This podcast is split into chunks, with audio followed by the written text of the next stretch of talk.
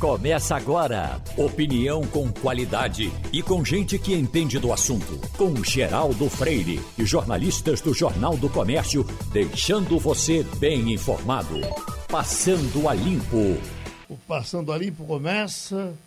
Tem Maria Luísa Borges, Ivanildo Sampaio, Wagner Gomes e Eliane Cantanhede. Aqui, mais uma. Duas pessoas morrem em queda de aeronave de pequeno porte, na Grande Natal. Uma aeronave de pequeno porte caiu na tarde de ontem no distrito de Mendes, São José do Mipibu, Grande Natal, segundo a Polícia Militar. Duas pessoas estavam dentro da, do ultraleve, ambas morreram no acidente. A identidade, a identidade dos tripulantes ainda não foi informada.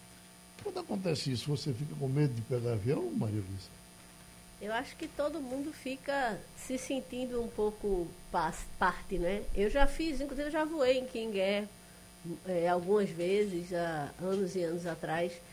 É, eu me lembro que o, o, governo do estado tinha um King Air e, a, e era um dos aviões que ia para Fernando Noronha no breve período que eu trabalhei lá.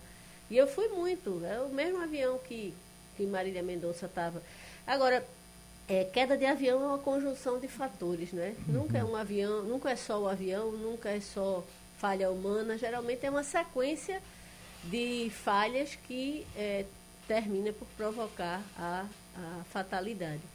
Eu sempre tive um pouquinho de medo de viajar de avião, e óbvio que a cada tragédia que a gente noticia, esse medo aumenta. Agora, é bom separar, né? Esse acidente em, no Rio Grande do Norte foi com ultra leve né, o avião que transportava Marília Mendonça e parte da equipe dela era um King Air, como Maria Luísa está dizendo. E é dos, é dos melhores aviões não, da aviação. avião e, ca, e, caiu, né? Oi? O que eu quero dizer é que, mesmo assim, esse é o, ainda é um dos transportes é. mais seguros do mundo. Talvez o, é muito... o, segundo ou terceiro mais seguro Só do não mundo. é mais seguro do que o elevador. Né? É. é. O elevador, Mas, o transporte mais seguro do mundo. É, a questão do avião, é, idade e tudo mais, Acho que vocês lembram aquele famoso é, acidente do avião da Gol, que se chocou com o Legacy. O avião tinha três meses de uso. Né? O avião era novíssimo, recém-saído da Boeing. E o, Legacy passou por baixo dele com o transponder desligado, cortou a asa do avião. O avião caiu de 10 mil metros de altura. Estava uhum. no momento que é o momento mais seguro do voo, né? Que é a altitude de cruzeiro. Velocidade de cruzeiro. É, é, é, desculpa, velocidade de cruzeiro, na altitude certa de, de uhum. chegar é, no seu destino, porque a gente sabe que os momentos mais uhum. delicados para a aviação é, são exatamente a decolagem e a aterrissagem. Né? Quando o avião está lá em cima, é o momento em que menos ocorrem fatalidades. Mas, assim, realmente é, é, é, o índice é muito baixo, mas todo mundo se sente um pouco é, temeroso sempre que uma tragédia é, acontece. Agora, todos nós morremos um pouco com aquela moça na sexta-feira, não é? Porque, puxa vida, jovem, começando a ganhar dinheiro, começando, quer dizer, um pique na vida enorme, ela tinha muito o que, o que fazer ainda, né? Ela tinha a, juntando o tempo em que ela foi compositora apenas com de cantora, ela tinha 12 anos de carreira aos 26 anos de idade. A gente estava aqui a com a informação de que dela... ela está deixando 500 milhões de, de, de, reais. De patrimônio? De patrimônio. De dinheiro, parece, né? é. juntando tudo. É, e deve ter mais, né? E, e outra coisa, é, é, a produção dela nesse curto espaço de tempo da vida dela foi muito grande. É. Não, e é, veja, produziu mais de 300 E que músicas. não vai parar, né? Michael Jackson, por exemplo, após a sua morte, ele passou a faturar muito mais do que faturava em vida. Elvis, Elvis Presley.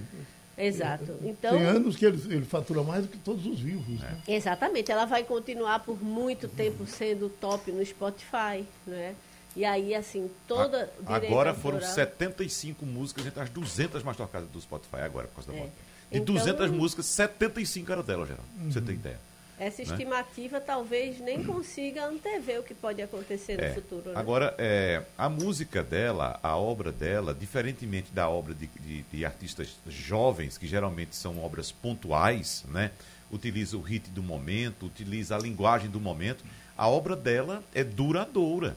Porque o que ela narrava na, na na, na música dela, nas composições dela, são dramas pessoais. Dores que, de amor. Dores né? de amor que e sempre existiram e sempre e vão sempre existir. É. A mesma, pronto. Por exemplo, uma obra semelhante, claro, em outro gênero e de outro nível, Noel Rosa. A gente ainda canta as músicas Noel Rosa porque foram músicas atemporais. Né? E as músicas de Marília também são atemporais. Então vão durar muito tempo. Mas aquele outro que também morreu de acidente de avião, aquele Bela Gabriel Diriz. Gabriel Diriz, é, né? Ele era, ele era paraibano, fez a vida em Pernambuco e morreu no interior de Alagoas. É, parece que foi excluído da, da, do histórico, Mas veja, né? é diferente. Gabriel é. Diniz era um cantor de um sucesso muito forte, que foi aquele que, que bombou no carnaval né, daquele ano, mas que. Jennifer, não... né? Isso, o nome é. dela é Jennifer. Jennifer. É. É, ele, ele foi um, um, digamos assim, um sucesso meteórico, mas ele foi um sucesso muito lastreado uma única música. Marília Mendonça não, ela tem uma carreira, ela tem várias parcerias, porque tem isso, a música dela, além de, de ser cantada por ela, ela passou muito tempo fornecendo música para cantores sertanejos. Né? Ela foi contratada inicialmente para ser compositora, só para compor para outros cantores. E eu tava, e é, você tocou exatamente nesse ponto que eu estava citando, Maria Luísa. Existe o cantor do momento, ou seja, digamos assim, do sucesso do carnaval, e existe aquele, no caso, Marília, que não era só cantora, era compositora, principalmente compositora, uhum. então ela fazia músicas atemporais. É, Marília tinha três características. Além de artista, ela era uma, um produto de rede social extremamente bem acabado. Uhum. Né? Ela tinha uma relação é, tem sempre aquela máxima que diz que rede social é conversa. Então, ela tinha uma relação de muita proximidade com os fãs. Ela respondia, ela interagia com o fã-clube. Então, ela era uma, uma artista que, além de ter um, um, imenso, um, um imenso panteão de composições, ela também era uma personalidade digital muito forte. Né? Tanto que as redes sociais dela, eu estava vendo estimativa, valem, é, são estimadas em milhões, porque são milhões e milhões, acredito que 38 milhões de fãs quando ela morreu, talvez já tenha até mais agora. 38 milhões só no Instagram. Só no Instagram. Mas nunca né? Instagram. Fora no YouTube, onde ela teve e vários sucessos em a, a, audiência dela no YouTube era a maior do mundo. Ela chegou a bater a maior audiência do mundo no YouTube. É uma coisa impressionante. Deixa eu chamar Ivanildo Sampaio, em cima dessa informação aqui, Ivanildo. Procuradores da, da Lava Jato, outros procuradores dizem que estão preocupados com essa ideia de Delanhol de ser candidato, porque isso pode turbinar as suspeitas em cima dos procuradores, em cima da operação. E, é bem possível que isso realmente aconteça, porque pessoas, olha, você está em campanha, aquilo era campanha, aquilo era tentando fazer política. Não basta o, o castigo que veio de, com Sérgio Moro e Delanhol está me parece, querendo tomar a mesma posição, quer ser candidato a deputado federal. Bom dia, Geraldo. Bom dia, companheiros de bancada. É, Geraldo, antes de falar sobre o Delanol, eu queria só lembrar para você, para Maria não. Luísa e para Wagner, se existissem redes sociais na época que, que é, Nelson Rodrigues, Nelson Gonçalves e Valdir Soriano faziam sucesso, como seria isso hoje, hein? Impressionante, né? É. Repare só, é Delanhol, uhum. é, ele é candidato sim, ele já declarou que seria candidato a deputado federal, isso desagrada o pessoal do Ministério Público, provavelmente ele não recuará, mas de certa maneira corrobora aquelas dúvidas que haviam sobre os gestos políticos que ele praticava enquanto acusava as pessoas pela Lava Jato. Estava em campanha? É, eu não diria hoje que aquilo foi de caso pensado, uhum. mas evidentemente que ele sempre pensou em, em, se lançar politicamente, até porque é, era o que mais aparecia de todos os componentes da equipe. Agora, é? Ele dava entrevista, ele é, é, fazia exposição com Pierre Paulo, enfim. Uhum. Tudo no mundo de um político é, enrustido ainda, ele praticava. Agora, e será que o não passou? Certamente, se sair candidato pelo Paraná, uhum. ele terá uma, uma, votação expressiva. Presta atenção no que eu estou dizendo. Uhum. Terá uma votação expressiva. Pois não? É, Ivanildo, eu, eu concordo com você. Ele, ele sempre teve uma atuação que mostrava uma, uma, um alinhamento político, uma, uma, uma, postura política, mas talvez o que esteja em jogo agora seja, é, ante a possibilidade até de ser questionado criminalmente, pode estar em jogo aí uma imunidade parlamentar, não é? Que, que como você disse, é, é fácil para ele se eleger deputado no Paraná, ele é uma figura de muita expressão no estado onde a Lava Jato se originou. E aí ele consegue uma, um foro privilegiado, não é? ele consegue que, caso seja processado, tudo vá para o Supremo. O foro privilegiado que ele condenava tanto, né, Maria? Pois é, mas assim, é, é, faz muito sentido até dentro dessa, desse transitar político dele que ele busca esse foro, né? Agora, Gilmar Mendes foi que deu uma pancada pesada nele, né? Né? Por conta disso? Por conta disso. Disse, condenou tanto o mundo político para entrar nele agora. nele o tempo todo, Pois né? é, e, e deu uma lapada forte no fim de É semana. abrir a caixa dos peitos. Né? É, exatamente. Agora, de fato, isso é muito ruim, né, Geraldo, para as instituições brasileiras.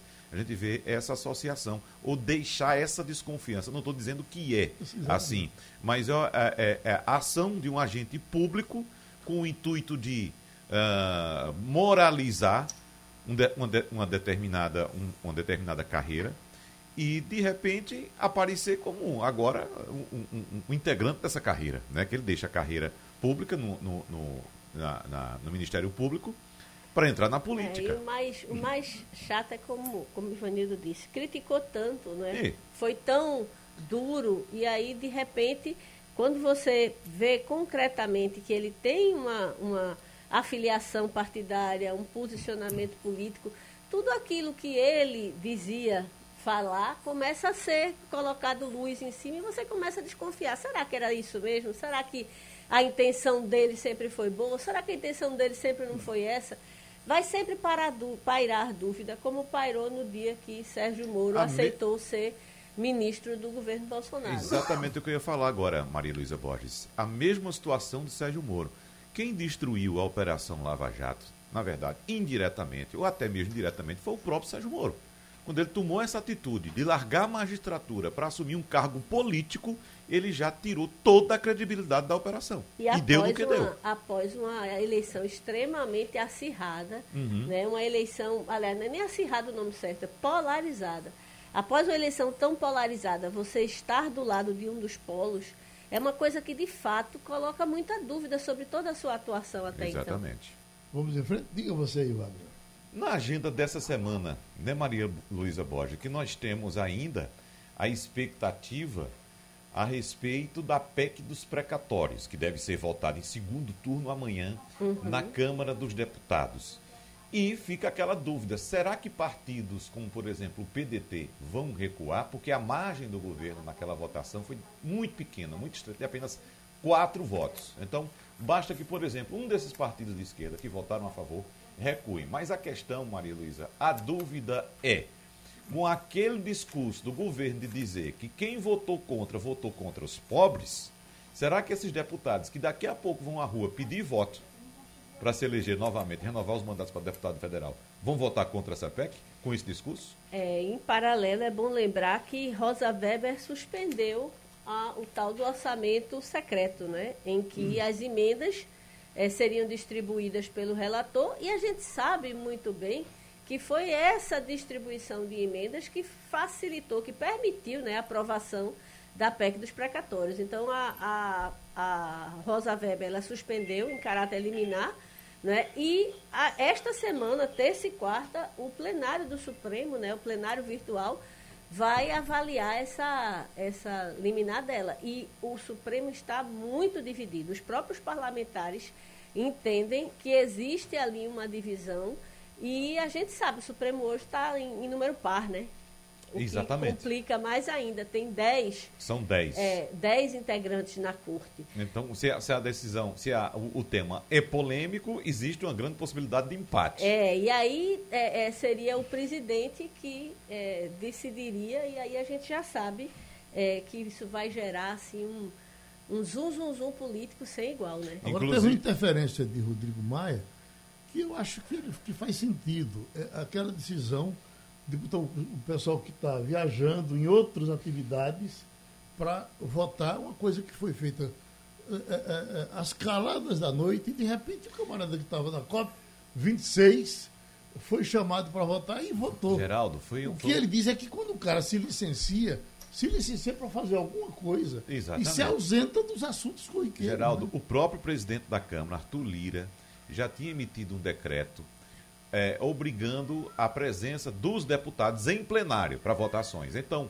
na véspera da votação, aliás, momentos antes da votação, ele derrubou esse decreto para que os deputados pudessem votar online.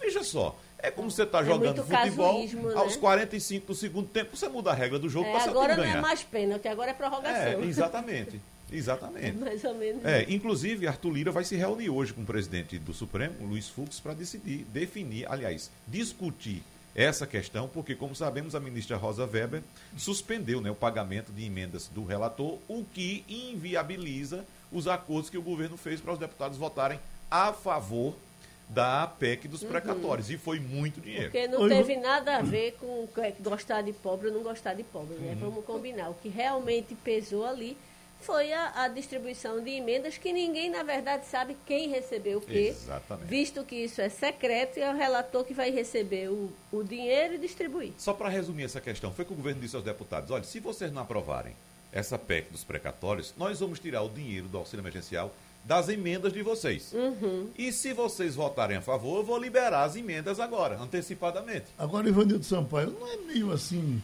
eh, o ministro Supremo se dá pouco a respeito quando é chamado para discutir com parlamentares ou com o presidente da República, Geraldo, era isso quem quer que ia seja, para discutir, É, tornar o o- inconstitucional inconstitucional? O presidente da República tem reclamado muito, e algumas vezes não tem nenhuma razão, da atuação do Supremo. Mas o Supremo Tribunal Federal tem agido em questões que não deveria entrar. Isso era uma decisão do Legislativo, o Legislativo que resolva. São poderes independentes, os três poderes da República são independentes, e não cabe aí eh, a, a ministra Rosa Weber atuar ou não atuar em cima de uma questão interna do Congresso. Então, eu acho que, que, é, respeito muito a ministra Rosa Weber, acho ela competente. Ela foi ministra, ela foi, é, veio, veio do, do Ministério do Trabalho, da- do Ministério do Trabalho não, veio da Justiça do Trabalho, Justiça Trabalhista, mas conhece profundamente a Constituição e sempre foi uma ministra equilibrada. Mas nesse caso específico, eu acho que ela está entrando numa seara, numa seara que não devia entrar. A decisão parece que ela já entrou por conta da, eh, da constitucionalidade do, do ato. Ou não, não é? Ela foi É, é, provocada, Geraldo, né? Esse é um ponto que eu discordo de Ivanildo Sampaio, porque ela foi provocada por partidos É. é, em relação às chamadas emendas do relator que seriam inconstitucionais. Então, o Supremo é chamado para dirimir sobre questões constitucionais. Então, essa emenda do relator é uma coisa nova que foi inventada agora e que, segundo esses partidos que acionaram o Supremo Tribunal Federal, não tem base constitucional. A questão é essa. Então, o Supremo foi chamado para definir sobre uma questão constitucional e não somente de um movimento legislativo. Vamos para a COP Mas 26? é, é uma questão É um ótimo tema para que daqui a pouco a gente conversar com ele. dentro do parlamento, dentro do Congresso. Daqui a pouco isso chega. E a gente vai, a- a- porque nós estamos com uma figura importante, conhecedora desses assuntos da produção, da ecologia, um engenheiro agrônomo, o doutor Guilherme Coelho, está na COP 26. E aí se dispôs a conversar com a gente, se dispôs a conversar com a gente de lá, dizendo das coisas que ele está vendo e da importância desse evento. Eu que já viajei com o doutor Guilherme Coelho, em, em- em uma ocasião, fomos para o México, Estados Unidos, vi com que cuidado e com que atenção ele cuida desses eventos, ele participa de tudo, vai para a palestra, é rigoroso, então, sem dúvida, ele está vendo tudo lá com muita atenção. Vamos conversar com ele, Wagner? Vamos lá, porque é, doutor Guilherme Coelho já participou de vários debates aqui Sim. com a gente, tratando desse assunto, e é um assunto importantíssimo, é um assunto que está em pauta hoje no mundo todo, é tanto que o doutor Guilherme está lá na, na COP26, lá em Glasgow. Primeiro, nosso bom dia, como é que o senhor está, doutor Guilherme? Tudo bem por aí? É, bom dia a todos vocês, bom dia Geraldo, bom dia Wagner, é um prazer enorme estar aqui. Aqui nós estamos em Glasgow, na Escócia, na COP26, que é a grande reunião mundial sobre o clima. Nós precisamos, todo mundo, cuidar para que nós não possamos ter problemas no futuro. Eu estou falando de futuro de 50 anos, 100 anos e tudo mais. E eu e, fui convidado para participar aqui às, às 12 horas, horário de Brasília, de um painel para a gente falar da fruticultura nacional e das nossas exportações e o cuidado que nós temos com o meio ambiente. Muito bem. Doutor Guilherme, o senhor sempre trouxe aqui nesses debates que eu citei o exemplo de práticas sustentáveis desenvolvidas pela fruticultura brasileira, especificamente aqui no nosso Vale do São Francisco. E nesse debate a gente também discutiu muito essa questão da luta ambiental que existe hoje, que não é mais somente uma questão de movimentos de esquerda ou de simplesmente ambientalistas. É uma exigência do mercado, sobretudo o mercado europeu. Então, com qual imagem o Vale do São Francisco chega hoje para participar da COP26 nesse aspecto ambiental, doutor Guilherme? Olha, Wagner, veja só. É, o que é que nós estamos discutindo aqui? O mundo tem que ter um protocolo para que a gente não possa emitir cada vez mais o gás carbono, metano, para não termos problemas do efeito estufa. Então, aqui o que é que se, se vê? O que é que provoca tá certo? O que é que provoca o gás carbônico? São os combustíveis fósseis, são as indústrias, são os carros, por exemplo. E do outro lado, você tem o que é que tem crédito de carbono. Então, por exemplo, a floresta tem crédito de carbono. E esse mundo hoje discute quem é que vai comprar de quem. Quem deve, porque joga carbono na atmosfera, e quem não faz isso. E vai circular muito dinheiro no mundo. A fruticultura, ela, ela, elas são árvores geralmente. E nós temos crédito. Então o mundo vai nos procurar para que a gente possa fazer essa comercialização. Eu vou falar aqui do Vale do São Francisco, mas ao mesmo tempo eu estou falando do Brasil como um todo, tá certo? O que eu vim aqui dizer ao mundo nessa, nessa nossa, nesse nosso painel agora, às 12 horas, onde, onde a gente vai falar para o mundo inteiro, é que no caso da fruticultura do Brasil, nós não desmatamos ilegalmente, nós não queimamos ilegalmente. O que nós temos na Amazônia é o açaí.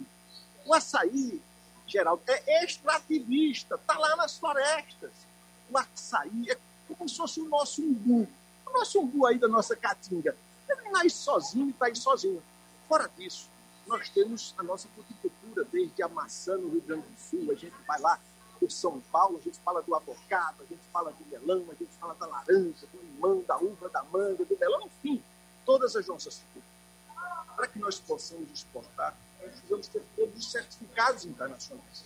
Então, o que a gente vem aqui é dizer que respeite a fruticultura, a fruticultura sabe fazer, a fruticultura não degrada a floresta, a fruticultura não queima a floresta, a fruticultura sim tem o crédito de carbono. É isso que nós queremos falar.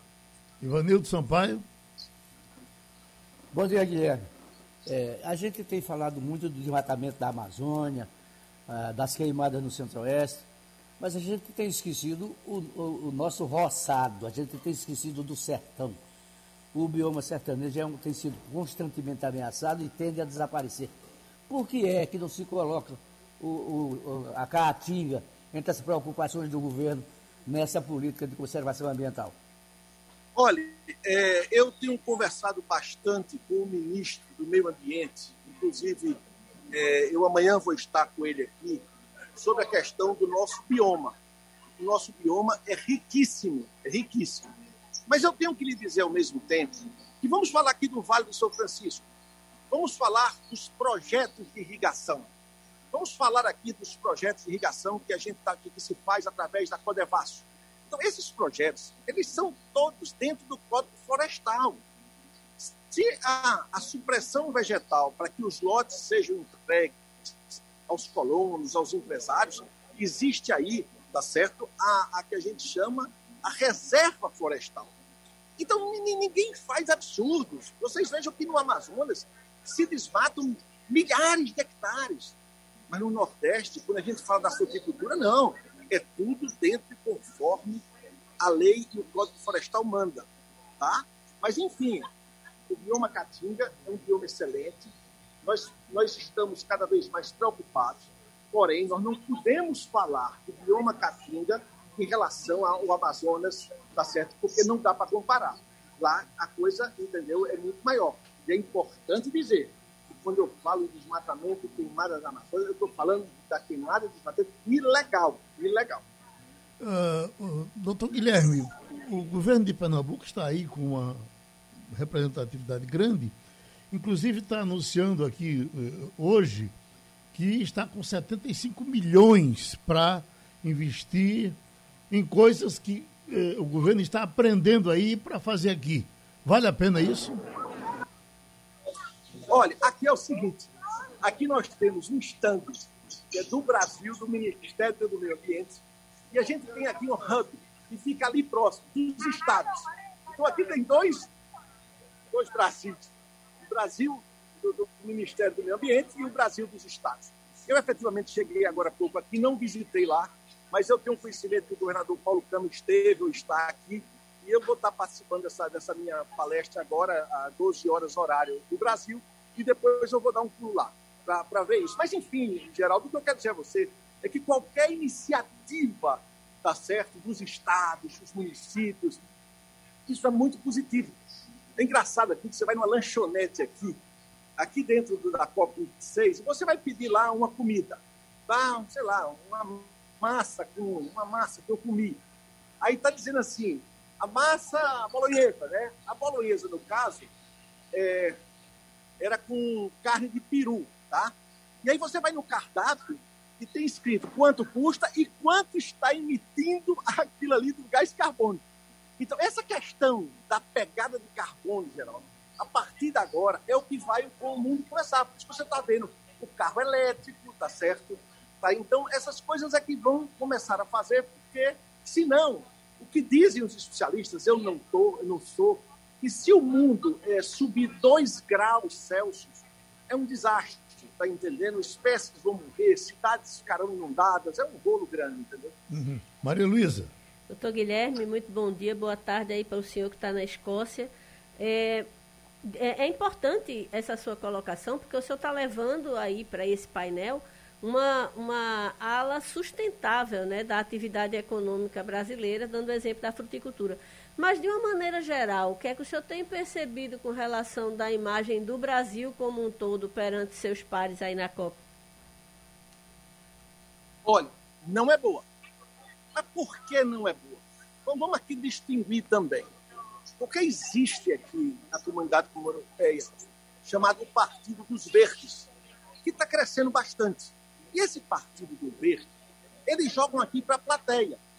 Então, é importante dizer a vocês que a imagem não é boa, mas também que não só é por causa do meio ambiente. É que esse pessoal tem medo do Brasil. Nós somos a maior potência do agro, nós somos a maior potência do agro do mundo, minha gente. Então, isso incomoda, isso incomoda bastante eles. Então, como eles não têm como nos segurar, tá certo? Eles vão atrás de coisas e ficam dizendo coisas que existem. Não é que não exista, mas eles tentam se proteger é, dizendo que existe muito mais. Mas eu penso que nós estamos vivendo um novo momento, tá certo? Tem um ministro chamado Joaquim Leite, ele estará aqui amanhã. É um homem mais de conversa, um homem que, enfim, ele está se colocando muito bem perante o mundo. E nós estamos aqui vendo o quê? É que o mundo acordou, todo mundo vai cuidar disso, todo mundo vai fazer a sua parte, tá certo? Em geral, você começa a ver cada vez mais saindo plástico. Você vai hoje num lugar, em vez de ter aquela colherzinha, o garfo, uma lanchonetezinha, já é de madeira. Você já vê quando você compra uma salada já pronta aqui no supermercado, que não é tudo de plástico, já é um papel, só o plástico cobre em cima. Então é isso aí, é o mundo mudando, tá certo? Para você cada vez mais é, é, tirar o plástico da sua frente, que vem do petróleo, e você fazer de outra maneira que seja sustentável. Pronto, doutor Guilherme, a gente agradece essa contribuição, vindo de longe, comentando a COP26, direto, é Escócia, né? Escócia, direto da Escócia, aqui para gente em Pernambuco, falando para o mundo. Aqui uma evolução da, uh, do trabalho da prefeitura com a vacinação. Está fazendo a vacinação itinerante Uhum. Então está indo com, para diversos bairros para aplicar vacina. Inclusive, Geraldo, eu vi uma ação, acho que você escutou também no fim de semana, a, a nossa feira da Supermanhã no sábado chegou em Abreu e Lima. E a melhor notícia que nosso Rivandro França nos trouxe foi que a Prefeitura de Abreu e Lima tinha instalado um, um, um toldo lá para vacinação contra a Covid, para quem estava indo para a feira. Certo. Entendeu? Para a primeira dose, para a segunda, para a dose de reforço. Enquanto isso, a Rússia, eu estava vendo ali na, na, na televisão, pipocando o número de casos. A gente conversou com o André aqui, né? Isso. Um 35% só da, da população vacinada é. e o povo com medo da vacina russa. Uhum. Na verdade, o povo não acredita em Putin, né? Exatamente. Aí, é. Então, é o povo russo com medo da vacina russa. É com medo da vacina russa. Há uma, uma, eu não diria, não sei se é negacionismo ou se é medo mesmo, porque a vacina russa ela é é cercada de muito mistério, né? Ninguém conseguiu muito é. ver como é que faz, onde é que faz. O Maluís tem também outro aspecto que diziam no começo que esses países mais autoritários estariam vacinando mais porque é, é, faziam de forma obrigatória. É. Aí era Singapura, era isso, ó, vacinou todo mundo, porque aí não tem, tem boquinha, Na não. Rússia não teve Chega isso, não. Vacina. O povo correu é. mesmo da vacina. Na, na Rússia o pessoal correu. E, e, tem outra coisa, Geraldo, a gente não sabe... Estão descontrolados, né? É, a gente não sabe qual é a realidade de fato da Rússia, porque, como você disse muito bem, é um governo autoritário que certamente não vai liberar informação negativa assim facilmente, não. Então a gente não sabe de fato a real posição da Rússia nesse momento no que diz respeito a infecções de Covid. A gente está vendo aí Europa novamente com é, alguns os pontos... números Os números oficiais já são muito ruins, né? É, e eles é. estão abrandando, flexibilizando as restrições. Então, uhum. vai misturar a população sem vacina com a, a, as atividades econômicas voltando ao nível da normalidade as pessoas sem imunidade, então a tendência é que os números. Mas veja só, a Rússia tá, teve mais de 10 dias de feriado nacional. Uhum. Nacional, veja só, um país daquele tamanho, você fechar um país daquele todinho, 10 dias, está voltando hoje, inclusive. A Rússia está voltando a abrir hoje, porque o governo determinou fechar tudo para tentar conter os, o avanço da, da infecção. Agora, como nós dizíamos antigamente que Deus é brasileiro, a gente precisa dizer cada vez mais para que se tome essa consciência de que Deus é brasileiro, porque nós estamos aglomerando aí, adoidado nos campos É, mas a gente tem Pai, duas... você viu e ontem? A gente, a gente, não pode retroceder mais. Você viu ontem o Atlético Mineiro? Sim. 60 mil pessoas. 60, é o carnaval. É, agora, ao contrário da Rússia, a gente já tem uma população, uma percentual muito alto da população está em quanto por cento 50, segunda dose, 52, 53%. 50 é, na segunda dose, mas aqui é. em Pernambuco é superior a 65%. É, 65% engano, né? e nós temos mais de 90% com a primeira dose. Pois é, então, então assim, é uma situação bem diferente da situação russa, que é você liberar com a população sem estar vacinada. E a gente também tem que lembrar que no Brasil circulou de forma muito avassaladora o vírus gama, né? Que é aquele vírus originário de Manaus, uhum. a, aonde também foi feito meio que uma distribuição, né? Muitos pacientes de Manaus foram levados para vários estados do Brasil, então o vírus da variante gama ele se espalhou de forma muito é, é, é, intensa pelo Brasil de norte a sul. Mas... E depois disso você teve um, um, um você teve alguns casos de Delta, né? Na verdade, ali pelo Poucos lado do Rio de Janeiro. É. Mas como eles eram variantes muito parecidas, aparentemente quem foi exposto ao vírus, vírus gama também é, ficou resistente ao Delta. Uhum. Juntando é. com a imunização, eu acho que a gente está numa situação um pouco diferente da situação russa. É confortável? Não, claro não, que não, não, porque ninguém sabe é, qual é o, o rumo que, que um vírus tão letal e tão,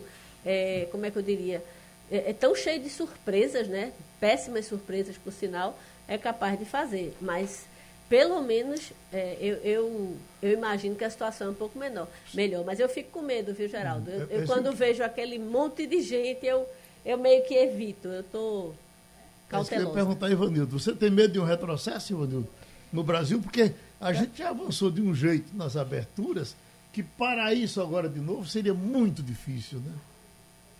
Repare só, Geraldo, é, vocês estavam comentando aí hoje o caso da Rússia. É, é preciso lembrar que a Rússia não são apenas as cidades é, de Moscou e, e, de São Petersburgo.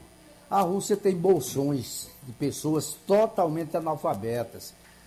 Tem religiosos que tentam curar uma dor colocando o Corão em cima do local onde está doendo. Quer dizer, tem uma população extremamente primitiva ainda, por incrível que, se, por incrível que pareça. Então, é, é, quando diz assim, na Rússia disparou, na Rússia ninguém se vacina. É, muita, muitas pessoas não, não acreditam em vacina, acreditam em rezar para lá. Então fica meio difícil você ter uma base concreta da população não vacinada comparando com Moscou e comparando com São Petersburgo. Cara, no Brasil eu acho que a gente tem, tem sido um pouco mais otimista do que devia. O Wagner acabou de falar na, na, nos torcedores presentes ao jogo, mais de 60 mil pessoas em campo. Eu acho que isso não deve acontecer. Eu participei, Geraldo, nesse último final de semana, é, do Festures, Festival de Turismo de Gramado. É, tinha 8 mil pessoas participando. Todos eles ou mostravam a carteirazinha com a vacinação, com a segunda dose, ou não entravam na sala de correções e nem entrava no pavilhão de exposição. Quer dizer, havia guardas, é, guardas educados, civilizados, né? Um pessoal treinado. Por favor, o senhor trouxe sua vacina, trouxe a sua carteirinha mostrando que foi vacinado. Se não é, podia ser quem fosse. Não entrava. É, gente, gente que seguiu o ministro do Turismo, algumas pessoas que estavam na comitiva do Turismo, foram obrigadas a mostrar a carteirinha que, provando que estavam vacinados. Estou falando aqui de Gramado, no Rio Grande do Sul. Quer dizer, é, é, o Brasil inteiro tem consciência disso. Mesmo na Amazônia, as campanhas pela, pela vacinação são muito fortes, chegaram lá. A gente tem um, um índice alto de vacinação. Então, é, é eu, eu não sou tão otimista é, ao ponto de achar que a gente vai ficar totalmente imune, não vai ter gente, uma minoria absoluta que não acredita na, na, na vacina, mas tem. E, e, e, mas, de qualquer maneira, não devemos relaxar. É bom a gente dizer seguinte, as campanhas da imprensa brasileira, né? Nós não tivemos o apoio do governo para essa campanha. Tem, inclusive, hoje uma notícia interessante, que para promover a nota de 200 reais, o governo gastou mais na campanha do, do que, que para promover a vacina. Do que para promover é um absurdo, a vacinação. Né? É uma coisa. E você não vê a seda de 200 reais, né? É. Agora, uma coisa é certa: ao longo do último século, é, o Brasil ele avançou tanto na questão da vacina e a capilaridade que, que a vacina é, é, é, conseguiu chegar no Brasil, que é muito difícil, depois de gerações e gerações que estão sendo vacinadas, você convencer ou, ou você deixar de, de, ter adesão da população. Né? A gente, eu sou de uma geração que todas as crianças foram vacinadas. A, é, talvez os meus pais, meus avós não, mas a minha geração é, o meu filho, o, os filhos da geração do meu filho. É uma geração que se vacina naturalmente, que sai da, da maternidade já, já com algumas, algumas, vacinas é. garantidas. Então, não existe no Brasil, é, é, de Oswaldo Cruz para cá, pelo menos, né? a gente está falando de, de um século de história é, de, de epidemiologia, você não tem essa reação que se criou e que eu acho que foi muito importada, foi muito a partir de uma conversa que começou ali nos Estados Unidos e que é, é, o próprio Trump, que era um dos que falava mal, foi quem mais deu dinheiro para pesquisa de vacina. E que saiu do governo vacinado ele e a mulher, e saiu do governo deixando milhões e milhões de doses contratadas para o sucessor. Um bilhão de doses. Pois é. Três vezes mais do que a população norte-americana. Então, é. na verdade, é, a gente meio que. É, as pessoas que pregam hoje a, a, a, contra a vacina, elas estão meio pregando no deserto, porque a população brasileira, mais de 90, 94%, né, na última 94%. Pesquisa, já disse que quer se vacinar e vacina seus filhos. Isso não é uma questão no Brasil, entendeu? Uhum, é. E você toca muito bem, Maria Luísa, nesse ponto da nossa geração que foi vacinada. E nossa geração viu gente com poliomielite, Isso. gente com sarampo. Então a gente sabe o que é aquilo, né? O que é não ter vacina. Exatamente. Então nós corremos para a vacina porque as vacinas foram a nossa salvação. Agora, como a gente conseguiu erradicar pólio, erradicar outras doenças também, como por exemplo sarampo, sarampo teve um surto recentemente, né? Mas a gente conseguiu novamente controlar. Por Houve uma campanha dos venezuelanos Exatamente. Houve né? uma campanha de vacinação novamente. Aí existe uma geração que não conheceu isso, que não sabe o que é doença e fica agora fazendo campanha contra a vacina. Já estamos com a Eliane Cantanhede. Eliane, começando com a, a luta da ministra Rosa Weber, dizem que ela pode ter problemas, inclusive, no, no, no, próprio Supremo, pela decisão que ela, que ela toma com relação a, a suspender o orçamento secreto. Ela vota a favor disso, mas parece que dentro do Supremo haverá reação. O que você nos diz? Bom dia, Geraldo, colegas, ouvintes. Olha, a ministra do Supremo, Rosa Weber, demorou, né? Demorou até mais do que, do que a gente imaginava, mas a decisão dela foi bastante é, contundente, ela reclamando da violação dos princípios republicanos, é, da falta de publicidade, falta de é, impessoalidade nessa, nesse tratoraço, nesse orçamento secreto que é feito como? É feito é, sem fiscalização, sem controle nenhum. Os parlamentares fazem o que querem com bilhões do, dos recursos que são do povo brasileiro, tais recursos públicos. Né? Então, a Rosa Weber deu 30 dias para o governo dar uma planilha é, detalhando, tintim por tintim, os ofícios de liberação de verbas para, é, para os parlamentares dentro dessa tal da emenda RP9, que é o relator que faz o que quer em contato com o Palácio do Planalto, e também decidiu suspender completamente a liberação de recursos até que o plenário virtual do Supremo se reúna amanhã para decidir se vai é, manter a liminar dela ou não. O fato é o seguinte, né? Isso aí é uma pouca vergonha, né, gente? Não tem outra expressão para definir o que, que é esse orçamento secreto. Os parlamentares do Amapá jogam dinheiro em tratorário, contratando né, tratores nesse tratoraço lá no Paraná.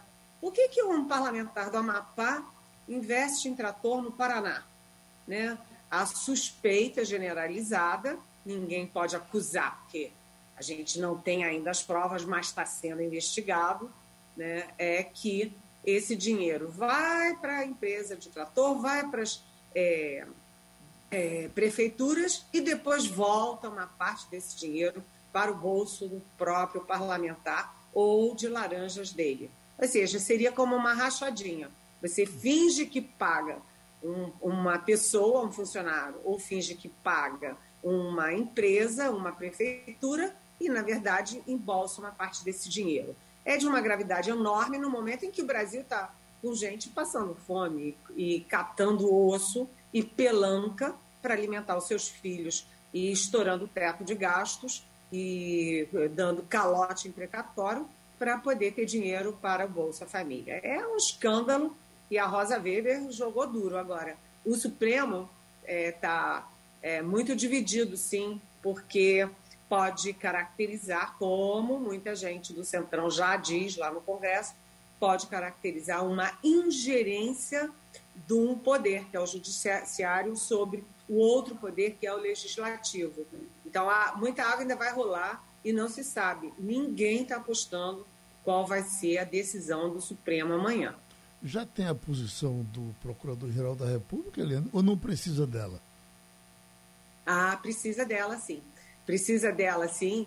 É, é interessante isso, né? Porque é, muito dificilmente o procurador é, geral Augusto Aras vai votar contra isso. Primeiro, ele vai alegar a independência de poderes. Segundo, a gente sabe que, né, todo mundo sabe que ele é da linha ali, ele é alinhado com o presidente Bolsonaro e ele é, uh, que é o grande beneficiário disso, hein? Os parlamentares lucram, mas no fim das contas, isso reverte em votos para o presidente Bolsonaro e para o governo. Mas o Iuaras é aliado do Palácio Planalto, muito diretamente do presidente Bolsonaro, até porque ele está de olho numa vaga uh, no Supremo Tribunal Federal uh, no ano que vem. Wagner Gomes. Ô, Eliane, falar do tratoraço é falar também do saco de moedas de troca que o governo tem para aprovar a PEC dos precatórios, que vai à votação em segundo turno amanhã na Câmara dos Deputados. E talvez aí, Eliane, uh, quem sabe, estamos encontrando aí motivos ou os motivos pelos quais partidos de esquerda, como por exemplo o PDT de Ciro Gomes, votaram a favor da PEC dos precatórios. Olha, é, essa PEC dos precatórios, é, ela é um tripé, né? Ela estoura ela dá calote nos precatórios. Precatório não é um favor do governo, não é uma opção do governo, é uma decisão judicial.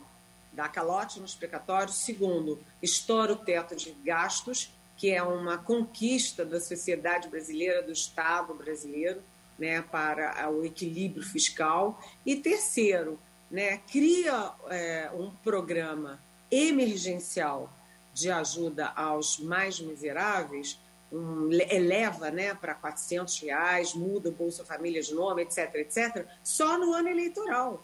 Ele vale até dezembro de 2022. Acabou a eleição, acabou o programa. Ou seja, é um programa, é um, é um, essa PEC que mexe na Constituição brasileira, ela é toda cheia de vícios, tanto que a OAB já avisou que vai entrar na, uh, no Supremo questionando a inconstitucionalidade dessa PEC. Mas, é, apesar de tudo isso, né, a PEC rachou a esquerda, porque o PDT e o PSB deram 25 votos para essa PEC. Olha, muita coisa, 25 votos da esquerda. Né? O Ciro Gomes é, deixou a candidatura dele em suspenso, porque ele é do PDT e discordou da bancada. E, uh, além de rachar a esquerda, a PEC também expôs muito o centro, aquele centro que tem aí a, enfim, está sonhando em criar uma terceira via para a eleição em 2022. Eu estou falando de PSDB, de PSD, do próprio MDB, é, enfim, desses partidos de centro que almejam ter, ter candidaturas próprias em 2022. É, e por quê? Por duas coisas. Primeiro, é, emenda parlamentar, né? A emenda, porque a PEC diz que é para criar o auxílio emergencial de 400 reais ali, né? Aquele, aquele novo Bolsa Família é, do, do Bolsonaro. Mas é, embute também uma boa grana para emendas parlamentares. Então, isso é uma coisa. A segunda questão é que é um discurso muito forte né, de que é preciso gerar recursos para, ah, para auxílio para, enfim, os 400 reais, né? O povo está passando fome. Só que, gente, não é possível que você tenha que estourar o teto, né? Que você dê calote para providenciar recursos prioritários, que é, são recursos para salvar as pessoas da fome. Portanto, faltou planejamento, foi um programa todo mal ajambrado, um programa todo improvisado e aí racha os partidos. Por trás disso também tem a infiltração bolsonarista nos tais partidos de centro, inclusive no PSDB, inclusive no PSD, no DEM, no PSL, que se diz de oposição, mas não é tanto. Então, na verdade, pesou muito a emenda e pesou muito o bolsonarismo que graça no Congresso Nacional. Maria Luísa Borges. Eliane, bom dia. A gente sabe que a questão do orçamento secreto e a votação da PEC dos precatórios tem ali uma ligação intrínseca. E os dois assuntos estão previstos para serem abordados amanhã. Ou seja, o Supremo a, a, o plenário virtual do Supremo deve começar a apreciar a liminar de Rosa Weber, que suspendeu a, o orçamento secreto, e é, está prevista a nova votação né, em segundo turno da PEC dos precatórios. É, você acredita que, dependendo do resultado do Supremo, isso pode reverter completamente? Olha, Maria Luísa, é, as duas coisas juntas no mesmo dia é claro que você cria uma relação de causa e efeito, né? porque dentro do Congresso tem muita gente reclamando da interferência de um poder no outro. Um, isso pode servir de pretexto para aumentar o voto a favor é, dos precatórios. Né? Tipo assim, ah, o Supremo vem para cima da gente, a gente vai para cima deles. Isso pode ser. Mas há uma intensa campanha também da opinião pública dizendo o contrário. Olha aí, olha, vocês criam PEC, vocês estão criando esse código eleitoral, vocês estão criando a lei da improbidade toda boazinha com quem comete crime, enfim, a pressão da opinião pública está sendo muito, muito forte. E tem uma outra questão adicional nesse bolo que você citou. Além da votação dos precatórios na Câmara, além do julgamento da, da do, do tratoraço ali, do orçamento secreto no Supremo, você tem é, uma medida cautelar pedida por partidos de esquerda e de direita, Joyce Hasselman, Marcelo Freixo. Né? Você tem um pedido é, do uh, Rodrigo Maia, que foi presidente da Câmara, questionando a própria votação em primeiro turno, porque eles dizem que 17 parlamentares que estavam em missão no exterior tiveram direito a votar e que isso fere o regimento interno da Câmara. Portanto, eles pedem a anulação da votação ou a anulação desses 17 votos. Como a emenda passou por quatro votos, eram necessários 308, a emenda teve 312, qualquer movimento, qualquer ondinha para um lado para o outro, pode mudar, mas o fato é que estão embolados judiciário e legislativo pela sessão, pela própria PEC e pela, pelo orçamento secreto que gerou o tratoraço. A gente vai ter aí umas próximas semanas de muita, eh, vamos dizer, tensão entre judiciário e legislativo. Admitindo que o, meu deputado tenha votado a favor dessa, dessa medida e venha me dizer que fez isso a favor dos pobres, o que é que eu digo a ele? Você diz, olha, conta outra, tá? O Natal está chegando, mas eu não acredito em Papai Noel. Ivanildo Sampaio. Bom dia, Eliane. A gente tem acompanhado nos últimos tempos uma certa desavença entre o, Senado e a Câmara Federal. Né? Uma briga mais ou menos silenciosa entre Arthur Lira e Rodrigo Pacheco. É, ela se tende a se agravar, vai aparecer algum pacificado aí no meio para botar as coisas no eixo? Olha, é, você registrou muito bem. Tanto que o Arthur Lira, quando ele deu a entrevista coletiva na semana passada, justificando a PEC, que é injustificável, ele botou a culpa no Senado. Ele disse: olha, se o Senado tivesse votado as mudanças no imposto de renda que iriam gerar recursos para o novo Bolsa Família, o Auxílio Brasil, como o Bolsonaro chama, não precisava nada disso. Então, ele deixou claro ali o desconforto com o Rodrigo Pacheco. Mas, por trás disso, tem outras coisas. O Rodrigo Pacheco ele tem dito não ao presidente Bolsonaro, por exemplo, quando Bolsonaro tentou é, pedir o impeachment do ministro Alexandre de Moraes, o Rodrigo Pacheco rapidamente devolveu e disse: não, não vamos botar a mão nessa cumbuca. Então, o Rodrigo Pacheco tem sido mais independente em relação ao Planalto. É, o Arthur Lira faz tudo que seu mestre mandar, tudo que o Bolsonaro quer. E, além disso, o Senado tem barrado medidas da Câmara. O próprio Código Eleitoral foi é, engavetado. A Câmara deixou de, de votar o distritão porque o, a, o Senado avisou que não ia, que não ia aprovar. Né? Então, é, sucessivamente, o Senado está dando um basta à Câmara. Aliás, no caso dos precatórios, a gente lembra que são duas sessões, né? dois turnos na Câmara e depois vai para dois turnos no Senado.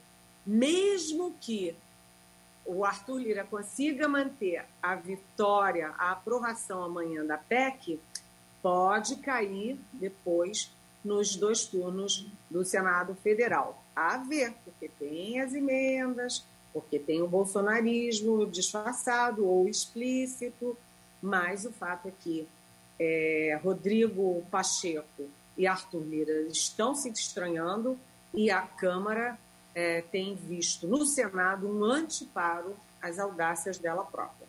Maria Luísa Borges.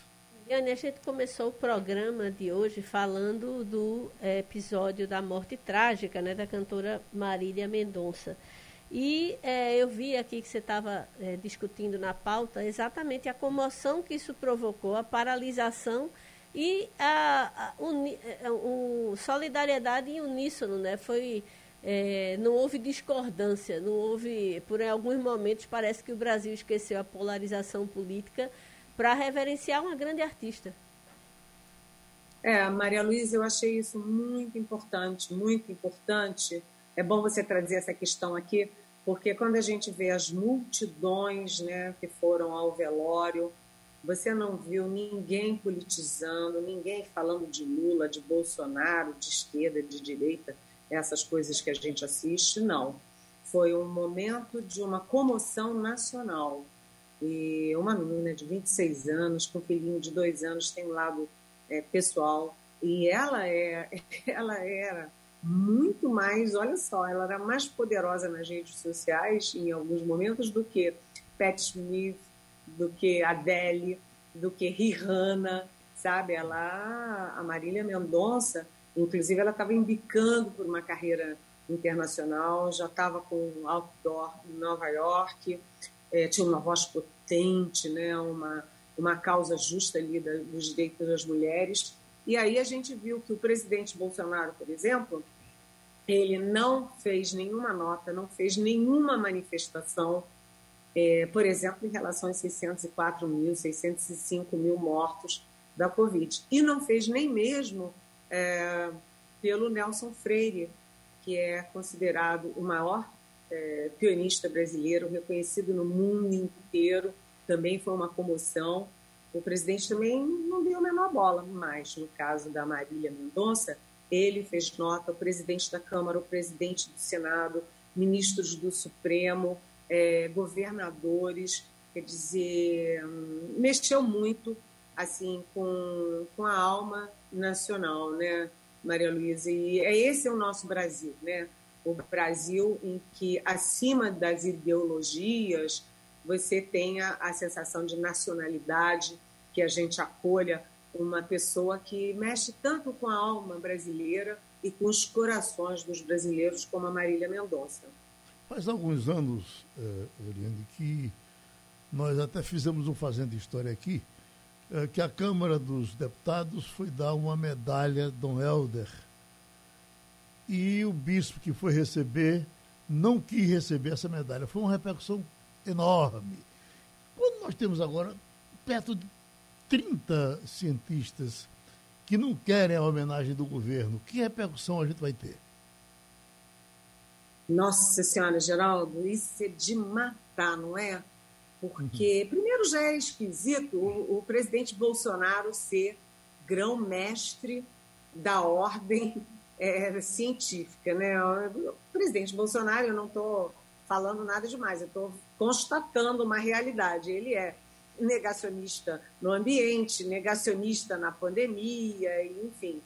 E depois de ele ser o grande mestre, ele cortou é, dois, o nome de dois cientistas agraciados. Um é o professor Marcos Vinícius Guimarães de Lacerda, que foi um dos pioneiros no estudo científico comprovando que a hidroxicloroquina não é eficaz e pode ser até prejudicial no combate à Covid. A outra professora foi a Adele é, Benzakin, que foi da Fiocruz e foi do Ministério da Saúde e foi demitida no início do governo do Ministério da Saúde porque ela tinha uma cartilha de educação sexual para é, homens trans. E, ué, é uma realidade brasileira e mundial. Você tem pessoas trans. Essas pessoas precisam estar bem educadas, é, bem informadas para se cuidar, cuidar da sua saúde, inclusive cuidar da saúde das outras pessoas, né? Então, o que, que aconteceu com isso, Geraldo? Presidente cortou esses dois nomes, 21 cientistas se é, recusaram a receber a comenda, reclamando, primeiro, homenageando os colegas que foram excluídos, reclamando do corte é, de gastos na área científica, que foi drástico, e também é, reclamando do negacionismo. E ontem, 20, 38, 38 professores eméritos da UFRJ, da Universidade Federal do Rio de Janeiro, também aderiram a esse movimento, também por essas causas. Ou seja, o presidente Bolsonaro já tem problema com diplomatas, com professores, com médicos, com jornalistas, com advogados, e agora ele abriu uma frente poderosa dos cientistas. Isso tem muita repercussão interna no meio acadêmico, no meio científico, técnico, né, tecnológico, e tem também repercussão no exterior, mais uma vez de forma negativa, Geraldo. Obrigado, Eliane. Vá pela sombra e terminou Passando a Limpo. Você ouviu opinião com qualidade e com gente que entende do assunto. Passando a Limpo.